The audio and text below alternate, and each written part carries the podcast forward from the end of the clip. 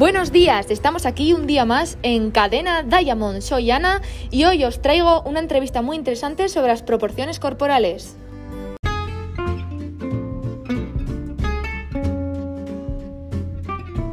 Vendemos pollo frito. Ala, pechuga, muslo o pollo entero.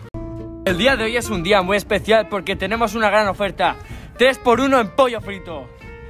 Compra ya en Hermanos Pollo.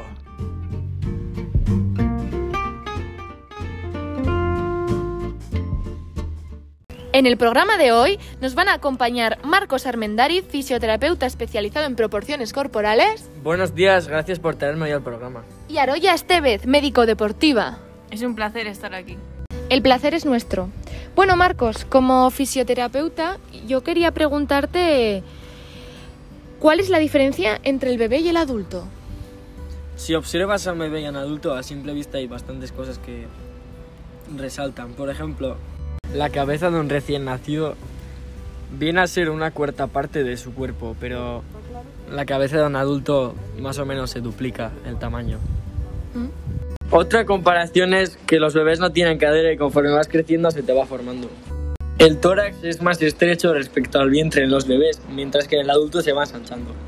El ombligo en el bebé es el centro, mientras que en el adulto es la región púbica que está a la altura de las muñecas.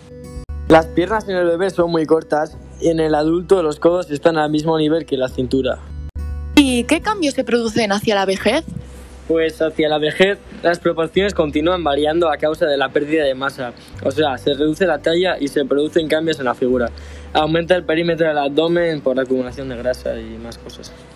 Muchas gracias por haber venido, Marcos. Después de la publicidad entrevistaremos a la doctora Aroya Estevez.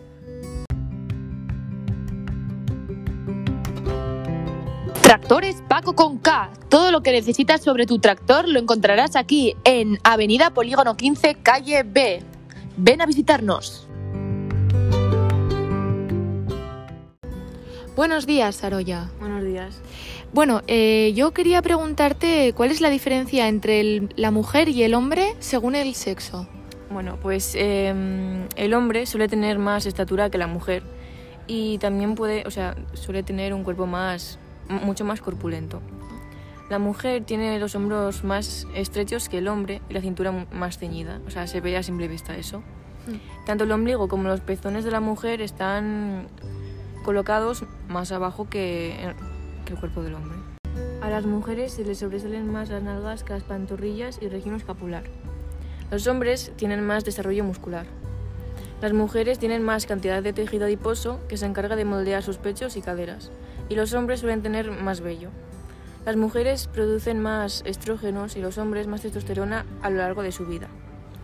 Es mucho más difícil perder peso o desarrollar masa muscular para la mujer que para el hombre, porque los hombres tienen más masa muscular que la mujer. Muchas gracias por haber venido. A ti por habernos invitado. Muchas gracias por traernos. Esto es todo por hoy. Mañana volvemos con una nueva entrevista.